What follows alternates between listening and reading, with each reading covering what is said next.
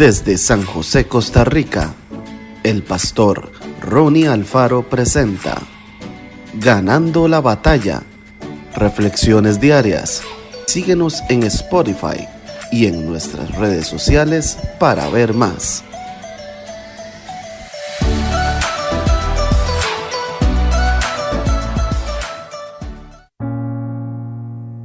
Proverbios 3:5 Fíate de Jehová de todo tu corazón y no te apoyes en tu propia prudencia. Hay personas con quienes es imposible dialogar.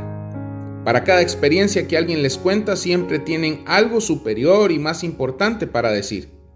Y cuando los demás discuten sobre un tema determinado, aportan su opinión con el único propósito de imponer su punto de vista. Creen que pueden hablar de todo, incluso de la voluntad de Dios su lema es, algo habrá hecho tal o cual persona para merecer esto o aquello. Se enteran de que alguien sufre y enseguida lo atribuyen al pecado o a la falta de fe. Saben de un amigo que tiene problemas y en lugar de ayudarlo le señalan los errores. Escuchan acerca de la miseria y la pobreza y en vez de hacer algo para cambiar la realidad, pasan las horas en interminables discusiones sobre lo que debería hacerse para mejorar la sociedad. Son unos auténticos sabelo todo, gente que presume sabiduría sin tenerla.